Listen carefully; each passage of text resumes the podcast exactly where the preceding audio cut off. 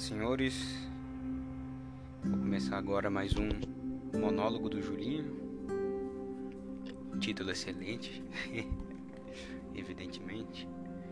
Só que dessa vez eu não vou ficar falando aleatoriamente e deixar meus pensamentos voar aleatoriamente. E vou tentar ser menos menos ácido, né? Com as minhas opiniões. Dessa vez quero trazer à tona um tema que eu gosto muito, que é estoicismo. Estoicismo é uma corrente filosófica grega, obviamente, né? Que filosofia boa é que vem da Grécia. Grécia, Roma, enfim. Desculpa. E vou falar um pouquinho um dos meus autores preferidos é Sêneca, se não o, o mais célere, né? Que ironicamente ele não é grego, ele é romano. Para destoar um pouquinho da cultura romana, né? Que era mais poética e jurídica. Temos aqui um filósofo romano. Vamos lá. Eu comecei a, a pesquisar e a procurar mais a respeito do estoicismo, porque como todas as pessoas, elas acabam sofrendo por, por coisa besta, né? Por opiniões, por sentimentos, paixões e coisas que estão alheias à nossa vontade. Eu conheci meio que aleatoriamente a respeito do estoicismo. Eu lembro ainda quando eu estava lendo Aristóteles, eu lembro que ele meio que falava mal, refutava o estoicismo, alguma coisa do gênero, porque ele fala que você não tem que necessariamente se tornar um réptil, né? Você não tem que abdicar dessa natureza humana que é os sentimentos. Mas eu acho que o Aristóteles não, não pegou certinho o fio da meada, né? Você não precisa se tornar um, um réptil. Você não vai deixar de sofrer. Você não vai deixar de ser feliz ou de viver as intemperâncias da vida do, de uma forma humana. É simplesmente um, uma maneira para você saber lidar com o sofrimento e com as tormentas. Não simplesmente extinguir todos os sentimentos e virar um robozão. Não.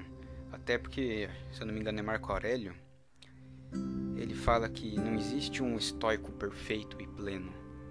Porque o estoico ele está procurando essa virtude da ataraxia, né, da apatia. Mas não tem como ele alcançar, porque é humanamente impossível. Não tem como. Mas a gente busca de acordo com com a situação que a gente está vivendo, né, com o problema que a gente está vivendo, a gente usa um pouquinho da filosofia estoica para tentar sofrer o menos possível e lidar da melhor maneira, né? Sem percas, sem perdas, sei lá qual palavra usa nesse contexto, perca ou perda, foda-se. Enfim, um livrinho que eu, eu comprei no, no sebo, todo destruído, velho e provavelmente tomou chuva, que as páginas tá até dura, bem pequenininho, que chama A Clemência, do Sêneca. Cara, eu lembro que eu, eu fui lá no Sebo procurar uns livros de direito, que é o curso que eu faço. Tava procurando alguma coisa sobre processo civil. E eu achei esse daqui, perdido lá. Por 5 pila, velho. 5 reaisinhos, 5 bolsonaros. E esse livro é muito bom. Porque o Sêneca, ele era meio que o professor de Nero, né? O tutor de Nero. Nero é um imperador romano muito louco colocou fogo em Roma. E ele tenta explicar para o Nero pouquinho da clemência, de como a virtude da clemência ela é boa não apenas para cidadãos comuns, como é fundamental para um líder, ainda mais para um líder da gloriosa Roma, né? E nesse tema, a clemência, vale lembrar também que Júlio César ele, não sei se ele se ele chegou a conhecer alguma obra estoica, Mas ele usava muito dessa virtude da clemência. É, era até uma estratégia dele, né? Ele, quando ele tinha seus inimigos, ele poupar o inimigo, porque assim, ao ao invés de criar um mártir, uma, é, matando esse inimigo, ele criava um aliado. Que o cara estava sem saída, não tinha como ele fugir, não tinha escapatória, achando que César ia matar ele, ele ia lá e poupava o cara e ganhava um aliado pro resto da vida. Isso a gente vê em, em várias obras também, né? Uma que eu lembro é o Conde de Monte Cristo, quando o protagonista ele foge da prisão, ele encontra alguns piratas, né? E os caras falam assim, ó, a gente vai deixar você viver, a gente vai te dar uma carona no nosso navio, se você vencer aquele cara ali, que era um integrante deles e que era especialista em facas, né? Daí o protagonista, que eu não me lembro o nome, ele vai lá, vence o cara e o duelo teria que terminar em sangue, né, em morte. Só que daí ele pega a faca do cara, quando ele vai fincar no pescoço do, do sujeito, ele crava a faca no na areia e poupa o cara. E fala assim, ó, não vou matar ele, eu não vou continuar esse ciclo vicioso de matança. Porque violência gera violência, né? Não sei se isso é uma falácia ou não, acredito que não. Mas digamos, se ele mata o cara, provavelmente tem alguém que ama e é um e é um querido daquele cara, essa pessoa vai querer se vingar e vai matar ele, e outra pessoa que gostava daquele cara vai querer se vingar e assim por diante vai continuar esse ciclo sem fim. Daí ele poupa o cara e esse cara vira um vira o fiel escudeiro dele. Ele fala assim para ele, né? É, você poupou minha vida, eu vou te servir por onde você for, você. Você é teu fiel camarada. E o cara vira um amigo, um parceiro, um irmão pra vida toda, né? E César fazia muito isso. Inclusive, quando ele ainda estava num triunvirato, ele queria poupar o inimigo dele, como que era o nome? Era o Pompeu ou o Crasso?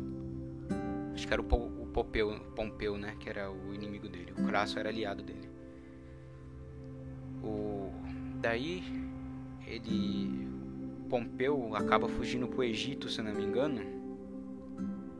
E lá, alguns apoiadores de César vai e mata Pompeu. E César fica pistolaço. Fala por que, que vocês fizeram isso? Eu ia poupar ele. Eu ia usar da clemência para ganhar um aliado poderosíssimo. Porque porque Pompeu era riquíssimo, acho que era o homem mais rico, segundo o homem mais rico do mundo, de Roma, no caso. É. E os caras vai lá e mata ele para tentar agradar César e ele fica pistola.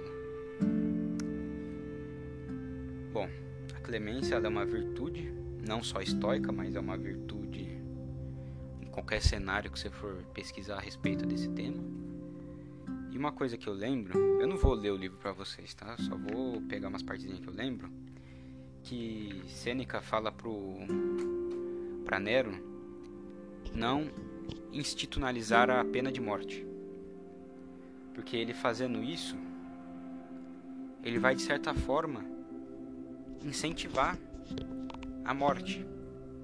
Porque veja, o cara que antes de ter essa lei positivada, pena de morte positivada, o cara ele não sabia o que poderia acontecer com ele se ele fosse pego, entendeu? Porque não tinha pena. Poderia acontecer qualquer coisa, desde tortura, é, o cara ser exilado, várias coisas.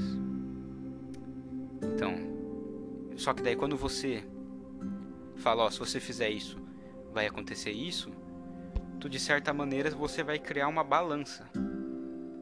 E o cara dependendo do objetivo dele, ele vai colocar na balança. Por exemplo, ah, é, o fulaninho ali se casou com a mulher que eu sou apaixonado, que eu sou terrivelmente apaixonado. Sou bêbado dessa paixão e eu vou matar o cara porque ele roubou a minha mulher. Vou matar ele e a mulher.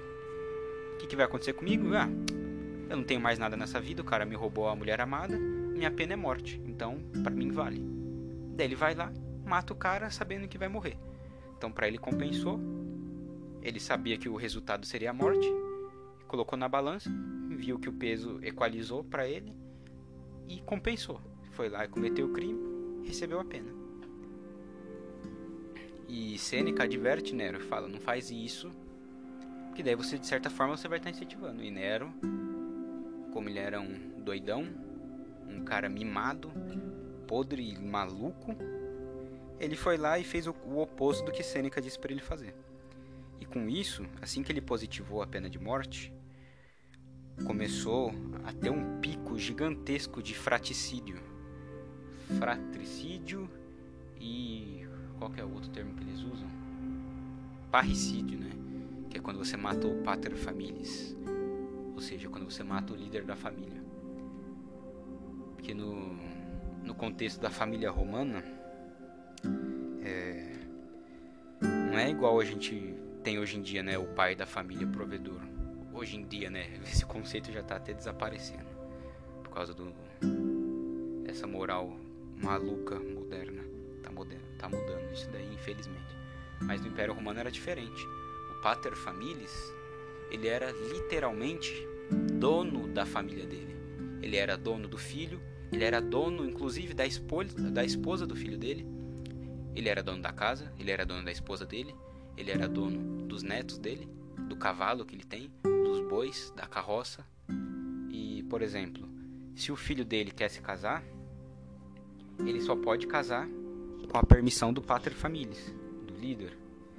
Caso o fulaninho se case sem a permissão do pai, o pai poderia simplesmente anular o casamento. Ou, sei lá, o fulaninho quer vender uma carroça, ele precisa da permissão do pai. Se ele vender, independente se o maluco é rico se ele já tem 40 anos, 60, foda-se, enquanto o pater familias estiver vivo, ninguém faz nada sem a autorização do pater.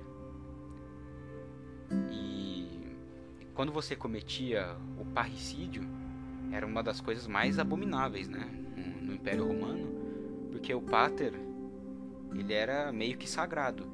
Até então que depois que ele morria, ele virava um penates. O que, que é o que, que são os penates? eram os deuses do lar romano. É, em toda casa romana, de um romano de fato, não alguém que vivia no, sob o domínio do Império Romano, alguém que tinha a cidadania romana e fazia parte. É, para você ter a cidadania não adianta você só nascer, né? Você tem que fazer parte da cultura e viver daquele modo.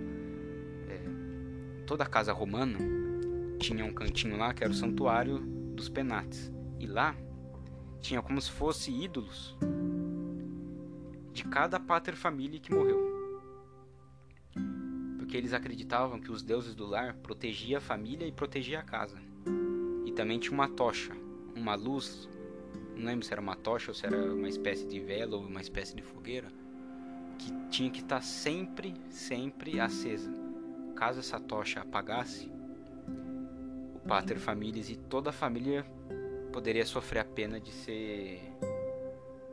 É, de perder a cidadania romana, de perder o direito de ser romano e ser exilado de todos os territórios romanos. Então, e como ser um pater família era um, um cargo de poder, e às vezes seu pater família você poderia ter discordâncias com ele, todo mundo, o homem no caso, né? O descendente, o cara que é, é como fala? Suceder o cargo de pater familias ele queria chegar a vez dele logo né? E acontecia muito de ter assassinatos. Muito não mentira porque a pena poderia ser severa. Na maioria das vezes tortura tá? Porque era uma coisa sagrada o pater familias. Porém quando Nero institucionaliza a pena de morte parricídio subiu num pico catastrófico, porque o cara fala, porra, beleza, eu vou matar o meu pai, o pater, eu vou morrer, mas aí pelo menos o meu filho, ele vai ficar no lugar sem pena alguma. Tá entendendo? E os caras iam lá e faziam, porque valia a pena. Eu não ia ser torturado, eu vou ser simplesmente morto. Vou lá na guilhotina, vou nem sentir nada, só vou perder o pescoço, já era. Tudo isso aconteceu porque Nero não soube ouvir um sábio, né? E bom, a clemência a gente pode usar na nossa vida de várias maneiras. O bom do estoicismo é que ele é uma filosofia prática, não é algo arcaico, algo que não tem aplicabilidade no seja lá o contexto histórico que você viva. Você pode aplicar ele em qualquer época da sua vida, em qualquer época, em qualquer fase. A clemência vai lhe poupar de muitas dores de cabeça e também vai lhe poupar de não ficar guardando mágoas no coração. Porque a clemência também é o perdão. Você perdoar alguém. Por exemplo, alguém lhe fez muito mal e você poderia se vingar dessa pessoa. Porém, por clemência, não somente a pessoa, mas a, a ti também. Tenha pena de si mesmo, tenha clemência de si mesmo. Você se vingando, o que você vai ganhar? Você só vai ter trabalho. E vai virar um ciclo vicioso na tua vida que o ódio vai acabar tomando conta das tuas ações e não puramente a razão ou a justiça reta, como dizia Aristóteles. Você vai se tornar uma besta que se move por rédeas do, dos sentimentos, da vingança, do ódio, da raiva, das paixões, da cólera. Enfim. Também tem um outro livro que tem aqui do Sêneca. Os livros físicos tenho pouco, tá? A respeito do estoicismo. A maioria que eu li foi no Kindle. Que é a brevidade da vida. Inclusive esse livrinho é fenomenal. O que a gente pode absorver aqui de mais vantajoso e aproveitoso para nós é a respeito do seguinte: a vida em si,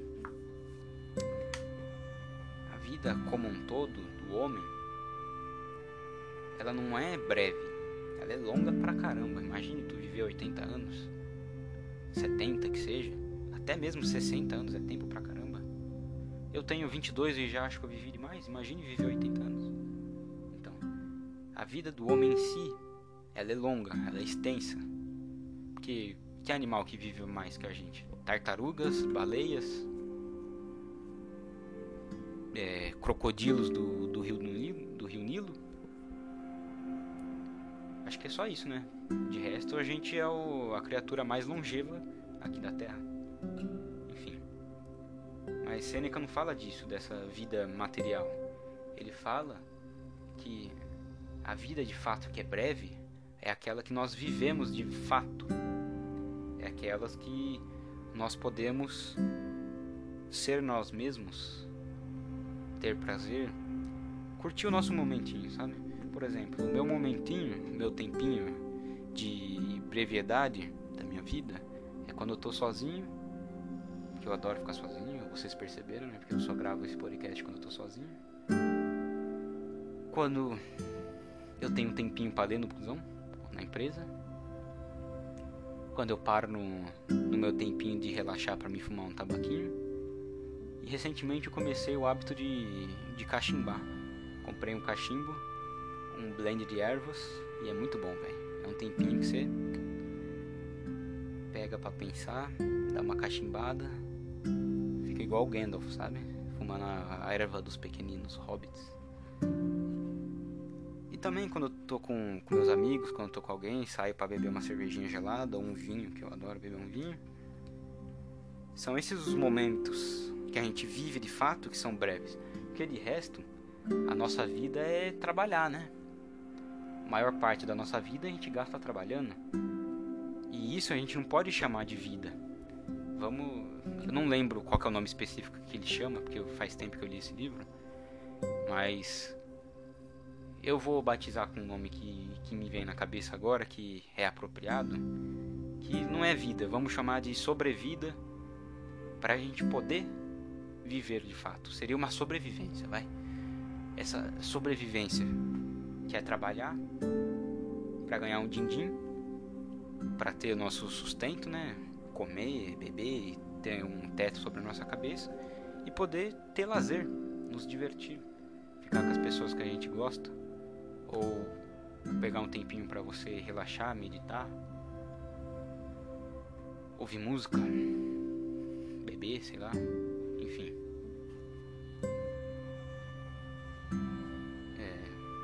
distraí que me mandaram mensagem. é, enfim. A vida, de fato, que a gente vive, ela é breve. E se você parar pra pensar, é verdade isso. Porque, veja, eu tô falando de gente normal, tá? Não desses playboy que que não trabalha, que não faz nada, que vive à custa dos outros e tem o tempo inteiro livre que vive de farra. Esse tipo de gente eles não vai ter essa noção que a vida é breve, porque eles estão sempre no ócio.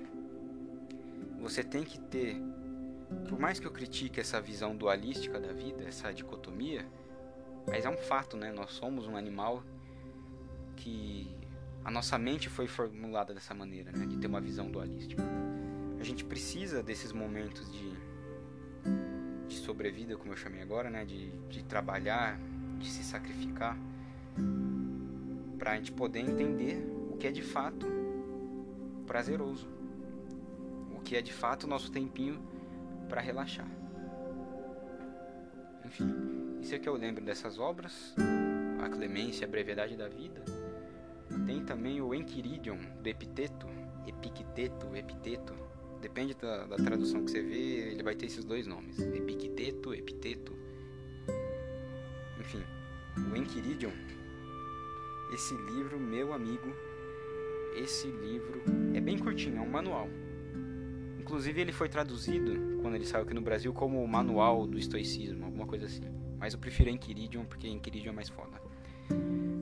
Então, lá ele literalmente criou um passo a passo de como tu ser um estoico e não sofrer por besteiras, por banalidades. E uma coisa que me marcou muito no Enquiridion, que está lá no Enquiridion você vai ver em todas as outras obras que, veio, que vieram posteriormente de outros filósofos estoicos, principalmente no Marco Aurélio.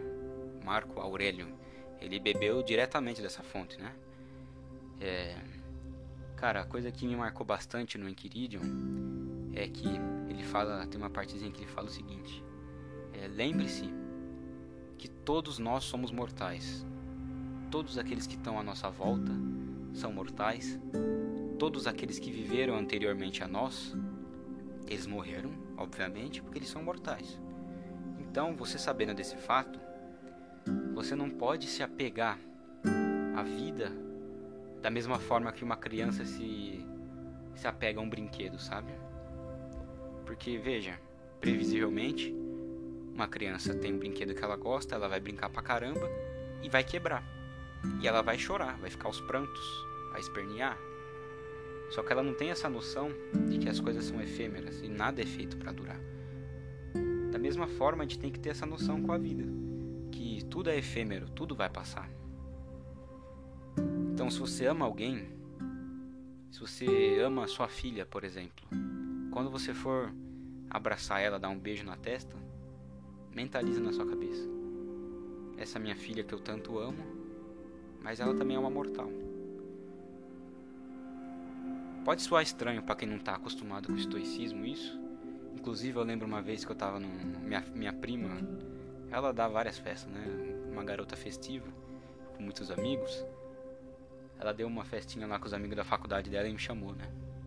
Eu lembro que já tava no finalzinho do, do rolê, tava geral meio bêbado já, e tinha um moleque lá, conversando com ela, meio que desabafando. Daí eu falei, eu já tava meio grog também, eu falei disso, mano. Porque ele não deve se apegar às pessoas. E não era nem no contexto de morte que o cara tava falando, acho que era de namorada. Ele tava falando que não tava se dando bem com a vida dele, que eles não tem nada em comum. Eu soltei essa, tá ligado? Eu falei, mano, você tem que saber que tudo é efêmero, que tudo passa, velho. Tu não, não pode se apegar a isso, a essa ideia. Tu não pode se apegar a uma garota por puro por pura luxúria, porque a paixão não passa disso, né? Pura luxúria. Porque que nós nos apaixonamos, né? Nietzsche fala amor, né? Não paixão, só que eu compreendo essa fala do Nietzsche como paixão Amor é outra coisa. A paixão Nós não amamos a pessoa, o objeto da paixão. Nós amamos de fato a paixão, não o objeto amado. Isso é de fato uma verdade. E juntando essa coisa com, com essa parada do, do, estoicismo, do epiteto, eu soltei essa pra mulher que foi, mano, não se apega a essa menina. Ela é efêmera, tudo é efêmero, tudo vai passar. Aproveita enquanto tu, tu é jovem e tem tempo, e tu é bonito, sua pele não tá flácida, você não tá gordo nem broxa, e nem depressivo, nem sei lá, foda-se. E vai atrás de outra coisa, mano. Se, é, se primeiro você mesmo levantou o fato de que vocês não estão se dando bem, vocês só brigam. Não tem química, não tem nada. Como que vocês vão desenvolver o amor? Que o amor aqui, na minha concepção, o amor não é paixão, tá? Não, não confundimos, não devemos confundir o amor, que é um sacrifício, o amor é ação, com sentimentos. Sentimentos são paixão. De uma forma simbólica, vamos colocar o amor como uma chama. As paixões são como uma chama, sabe? Enquanto o amor, vamos colocar que o amor ele é uma joia é um sacrifício. Tu tem que ir lá numa mina, ter o trabalho árduo de garimpar, se privar da luz do sol, com ar rarefeito, respirando um monte de minério, de composto que vai lhe fazer mal. Você vai ter que ralar, ralar até você conseguir achar essa joia. Aí depois você vai ter que lapidar, polir. Aí depois tu vai ter que pegar um, um ouro, uma prata, algo sublime porque não basta você ter essa joia raríssima, você tem que fomentar ainda mais essa beleza. Então, usemos usemos um material nobre, ouro, para, sei lá, fazer um anel. Então tu vai ter o trabalho ainda de um, um ourife, um artífice, um artesão, para moldar o sacrifício do, da joia. Vamos falar, sei lá, rubi, que eu acho o rubi muito bonito. Para pegar esse rubi e implementar nesse anel de ouro. Então imagine o sacrifício que tu não tem. Então o amor é um sacrifício e a paixão é uma chama. É simplesmente, meramente uma força da natureza que é intrínseco a nós. E, então, essa chama, cara, quando o vento sopra, ela apaga. E muitas vezes, nessa fonte onde se originalizou essa, essa chama, não tem mais combustível para essa chama se reerguer. Então você tem que procurar outra chama. E do brilho dessa luz, tu pode usar para entrar na mina e fazer o sacrifício do amor e garimpar uma joia, uma rubi. Ó que bonito. Ó, como eu sou poeta. Caraca, ficou da hora esse simbolismo que eu acabei de, de bolar. Enfim. Só que daí, mano, Claro que eu não falei todas essas coisas para ele, né? Eu só eu fui curto e grosso, falei, mano, tu não tem que se pegar nessas coisas efêmeras, nessas coisas passageiras, ainda mais paixão, que tu é jovem. Daí, mano, tanto o cara quanto minha prima olhou assim para mim com uma cara, tipo, mano, o que que tu tá falando? Você é louco, cara? Que bosta é essa que você falou? Daí eu ouvi assim a expressão deles e falei, ah, eles não entendem. Então nem vou me delongar aqui porque não vão compreender, só vai complicar mais a cabecinha deles. Tá vendo como é extremamente prático o estoicismo?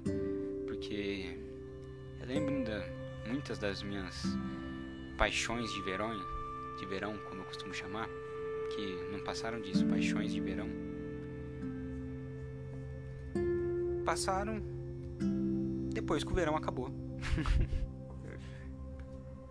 e no começo, antes de eu ter essa noção, eu me prendia igual uma criança se se prende ao brinquedo que quebrou. Eu ficava triste, eu chorava. Natural. Não significa que você tem que ficar triste, mas você não precisa ficar triste. É uma escolha. Tu pode se prender a algo que não tem futuro, que não vai dar certo.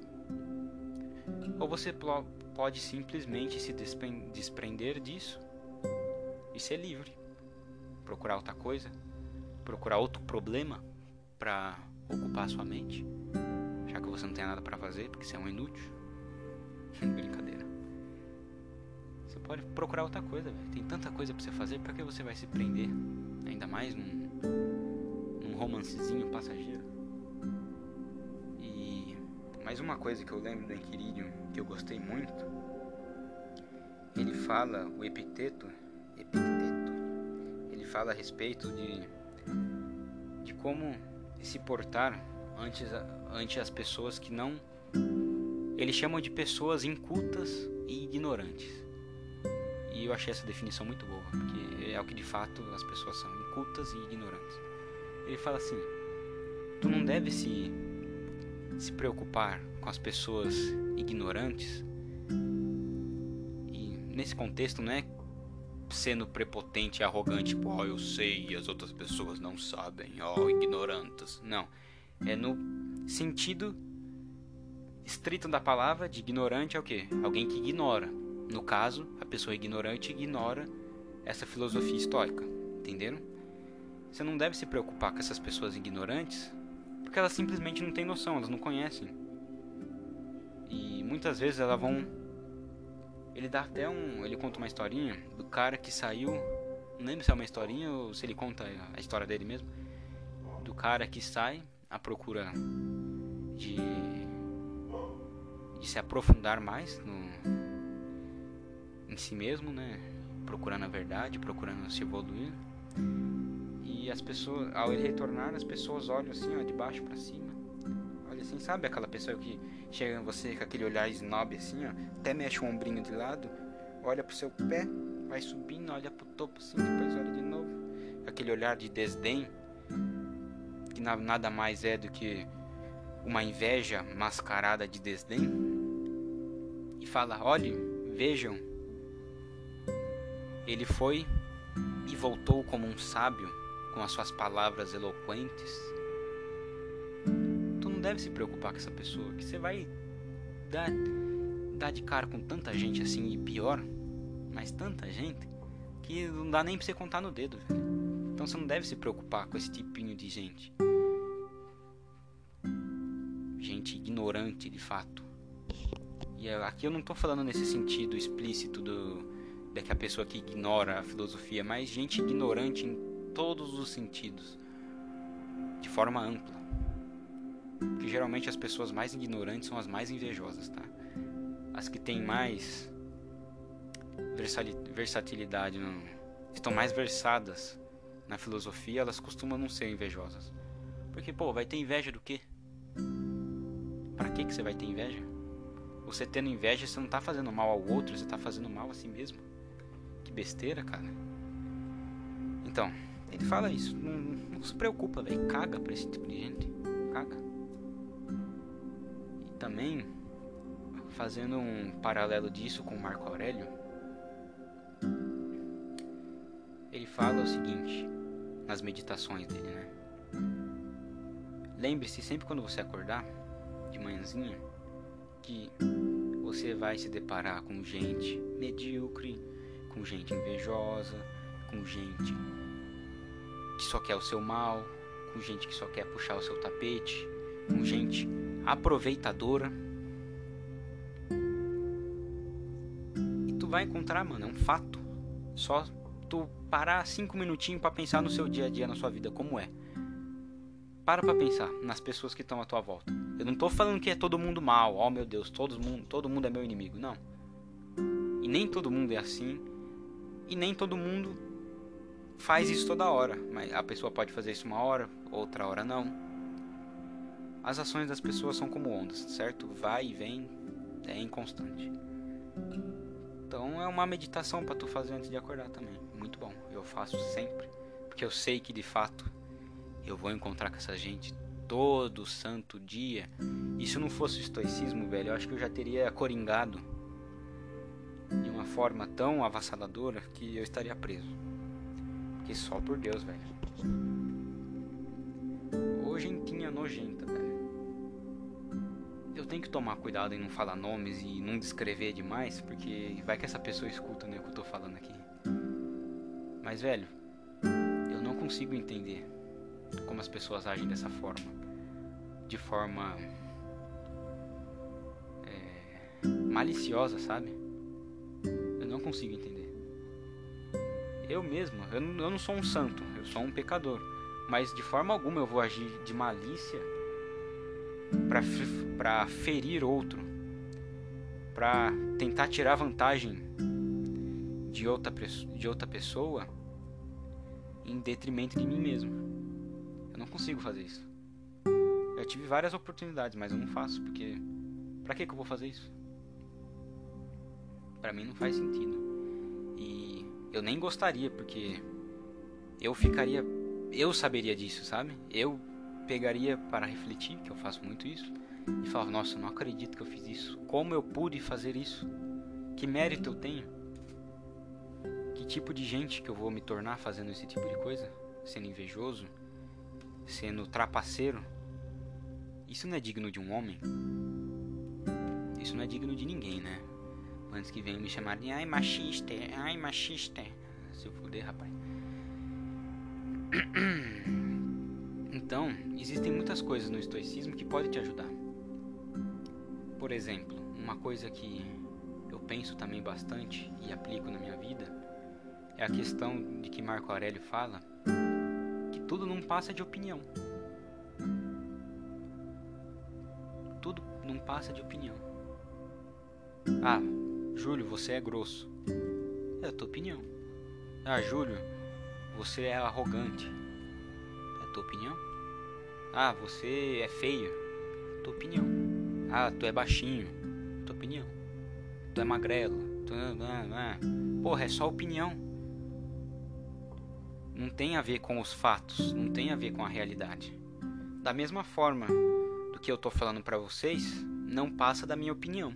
Vocês não devem, não devem seguir como, como um dogma religioso é só a minha opinião. Vocês escutam a bel prazer de vocês. Se vocês quiserem aplicar a vida de vocês, vocês aplicam, mas é só a minha opinião. Tô conciliando as coisas que eu falo com as coisas que eu vivi e com as coisas que eu aprendi lendo. Daí vocês, se quiser absorver alguma coisa, por mais que eu seja um, pouquinho biluteteia, eu tenho um bom repertório um jovem de 22 anos, né? Em contraposição da molecada da minha idade que não tem nada. Enfim. Tem essa questão da opinião, tem a questão do sofrimento, velho. Essa é boa. Porque o sofrimento é intrínseco, né? A nossa natureza.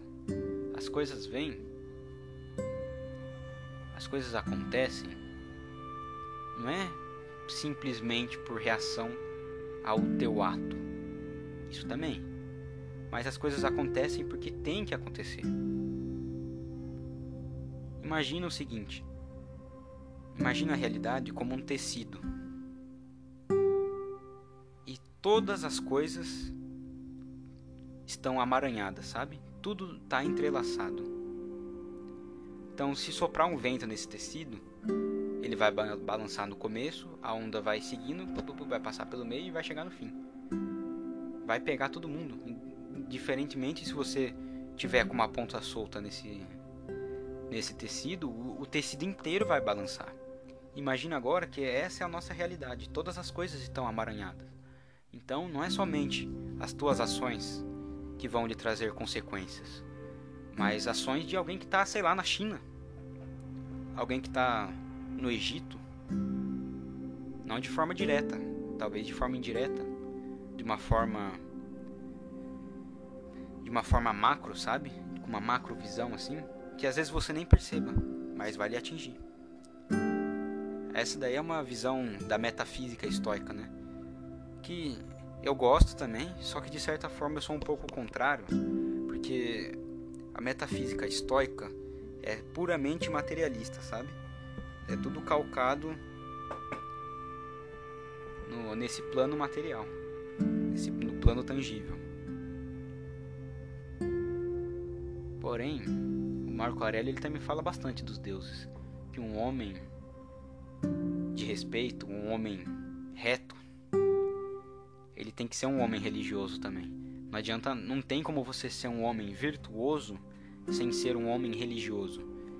E cara, como isso é verdade, velho. Mesmo ele sendo um pagão, isso reflete a verdade. Eu chamo ele de pagão porque eu sou católico, tá? E quem não é católico, pau no seu cu. Tô falando a minha opinião. Como eu disse anteriormente, é toda opinião.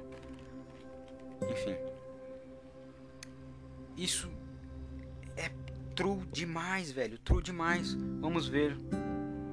Eu conheço muita gente, uns ateuzinhos, que eles fazem o que dá na telha sem levar em conta a moral, sem levar em conta a ética.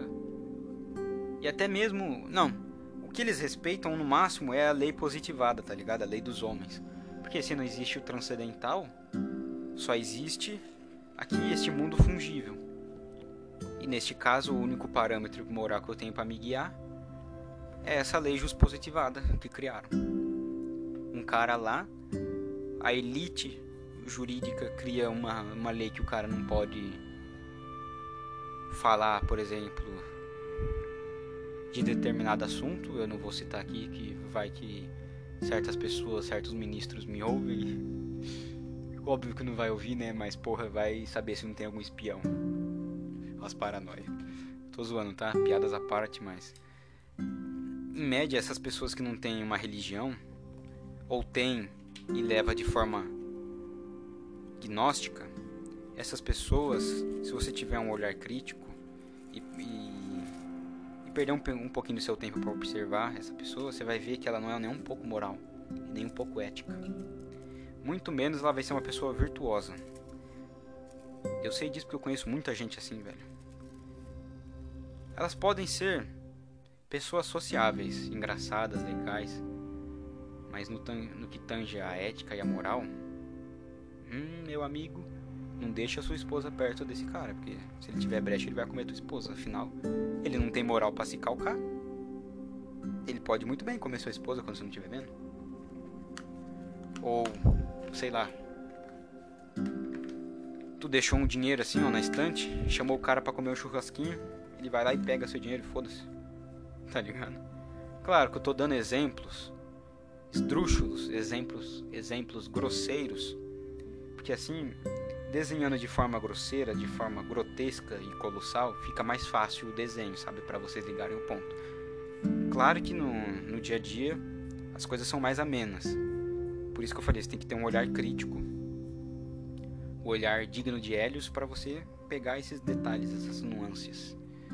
Então, é justamente disso que Marco Aurélio fala. O cara que não, não tem como você ser uma pessoa virtuosa, uma pessoa reta, se você não tem, se você não é um cara religioso. Eu vejo isso no meu próprio exemplo, velho. Um período atrás na minha juventude, eu passei por um período, por uma época, por uma temporada de, de ser um ateuzinho gnóstico, sabe? Ou seja, eu não acreditava unicamente no Deus católico, no Deus cristão. Para mim era piada. Mas nas forças do universo, ó, tem um arquiteto, ó, o cara, uma ideia maçom, né? Existe um arquiteto do mundo, uma força, uma energia. Beleza, existe, mas não existe lei transcendental, só existe um criador. Olha que besteira, velho. E com essa ideia, eu fazia tudo que dava na telha, velho. Tudo, exatamente tudo que dava na telha coisas imorais, coisas ilegais no, no âmbito da justiça dos homens. Eu não matei ninguém não, tá? Era só cannabis mesmo e outras droguinhas. Coisa que eu não faço mais, tá? Para os curiosos de plantão. Mas olha aqui, eu posso falar disso porque eu tenho um exemplo tácito que sou eu mesmo. Porém, depois que eu tive a experiência, não vou dizer que eu tive uma experiência com Deus, tá? Porque eu não tive. Mas depois que eu tive a experiência de me aproximar da fé católica, eu mudei meus ares totalmente. Totalmente. Inclusive, meus amigos da época que eu andava começaram a falar que eu virei um moralista chato pra caralho. Porque eu negava fazer o que eu fazia antes. Por que, que eu me nego a fazer o que eu fazia antes? Porque hoje em dia eu vejo que é errado. não necessariamente eu fazia mal para os outros, mas principalmente eu fazia mal a mim mesmo. Eu estava me condenando à danação eterna meus atos hediondos, né? Eu não quero isso, velho. Eu não quero ir para a danação eterna. Eu não quero sentar no, no colo do capiroto. Enfim, essa é uma questão religiosa, né, minha.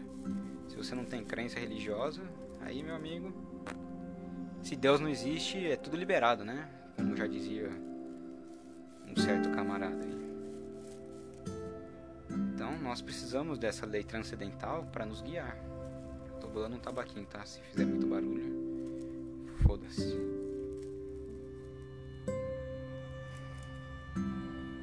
O estoicismo, em suma, ele é muito bom. Porém, para você colocar a cereja do bolo, você não deve só somente ser um, um radical que lê só um tipo, só um contexto, tá ligado? Que nem os marxistas, que só lê coisa marxista. Primeiro que o marxismo é uma bosta, né? Convenhamos. E outra, os caras ficam reclusos nisso, colocam o, cabe o cabresto e só ficam nessa, abre aspas, filosofia, fecha aspas, filosofia o meu pênis. Só ficam reclusos nisso. Então você não pode cair no, nesse mesmo nessa mesma arapuca no estoicismo, tá? Você tem que ir atrás de outras, outras ideias. É, leia principalmente os filósofos gregos, né, os clássicos. Leia Platão, Aristóteles, principalmente Aristóteles, meu amigo. Leia Aristóteles. Eu queria que Aristóteles fosse meu pai, pra você ter ideia. Então, começa por ética nicômaco, depois vai ler retórica, que é muito bom. depois você pode oscilar entre outras coisas. Ah, depois que você ler a República de Platão, eu recomendo tu ler a Política de Aristóteles, que velho, uma vai complementar a outra. E e meu amigo, pelo amor de Deus, não vai fazer a mesma cagada que eu fiz, que é começar pela filosofia moderna, Nietzsche, essas porra aí, velho. É, Schopenhauer. Não tô dizendo que é ruim, tá? Mas é que é tendencioso. Ainda mais se você for jovem, pode ser perigoso. Que nem no meu caso, foi demasiadamente perigoso, porque eu virei um ateuzinho, agnóstico, porqueira, burro, grosseiro e arrogante. Ah, e mais uma coisa, eu era um puta de um blasfemador. Eu cuspia na cara de Deus. Eu acho que a coisa que eu mais me arrependo é isso. Porque eu cuspia na cara de Deus. Tipo, ah, Uberbanks, como que é? A palavra em alemão? Ubermensch. Sei lá, o super-homem, tá ligado? De Nietzsche. Eu falava, porra, eu estou no além-homem. Eu sou o super-homem porque eu li Nietzsche, ó como eu sou foda. Ah, pelo amor de Deus, moleque. Para com essa merda, né, velho? Para com essa bosta aí. E mais uma coisa perigosa, tá? Do, dessa, desses filósofos modernos que tu vai cair lendo, por exemplo, Schopenhauer, principalmente, Camus, Sartre, é o niilismo. Meu amigo, cuidado com essa bosta aí, velho. Você lê assim, puramente para conhecer, mas tendo a cabeça no lugar, beleza. Mas agora, se você nunca leu nada, não tem nenhum repertório filosófico, não tem os pés de barro para lhe fincar na realidade, tu vai cair numa arapuca tenebrosa e dificilmente tu vai sair. Eu saí do niilismo graças ao porque eu conheci o catolicismo, né? Porque do contrário, meu amigo, eu não teria saído dessa merda. E eu virei um puta de um niilista, cara, com 17 anos. Olha que merda, com 17 anos eu era um niilista. Nada tinha sentido. Logo eu poderia fazer tudo. E eu nem queria fazer nada, porque nada tem sentido. Olha que besteira, eu era só um cara depressivo. Um moleque de 17 anos, fudido, depressivo. Olha que besteira. Então, comece pelos clássicos, tá? Vai lhe fazer bem, vai lhe fazer muito bem, como fez bem pra mim. Porque é foda, velho. Aquele período que eu passei foi difícil, mano uma coisa boa também não é só ler filosofia. Leia literatura clássica, cara. Porque não adianta nada ler filosofia e não ter a formação do imaginário. Teu imaginário é, é baseado em, em assistir Steven Universo, tá ligado? Olha que bosta de, de, de imaginário que tu tem, mano. Olha que porcaria. Steven Universo, Harry Potter. Harry Potter eu ainda dou um descontinho, porque é legalzinho, tá? Mas tem gente, às vezes eu me deparo com umas minas que falam assim, ah, eu gosto de ler. Eu falo, o que que tu curte ler? Ela fala, ai, Harry Potter. 50 tons de cinza. E como tacar o foda-se. Ou esses livros de autoajuda que eu acho uma grande besteira. Me poupe, né, mano? Me poupe. Enfim. Eu sempre vou repetir que é a minha opinião. E que as coisas não passam de opinião. Então, veja se lhe foi proveitoso de alguma forma e aplique. Enfim, vou ficar por aqui, vou fumar meu tabaquinho. Já deu 50 minutos, tá bom? Outra hora eu volto com mais pensamentos e ideias do Julinho machista opressor.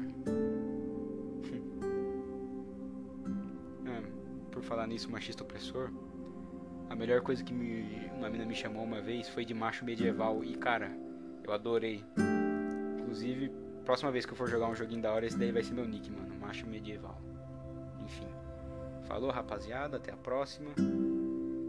Segundo episódio do monólogo do Julinho, é nós. Dessa vez meu gato não fez nenhuma bagunça. Falou.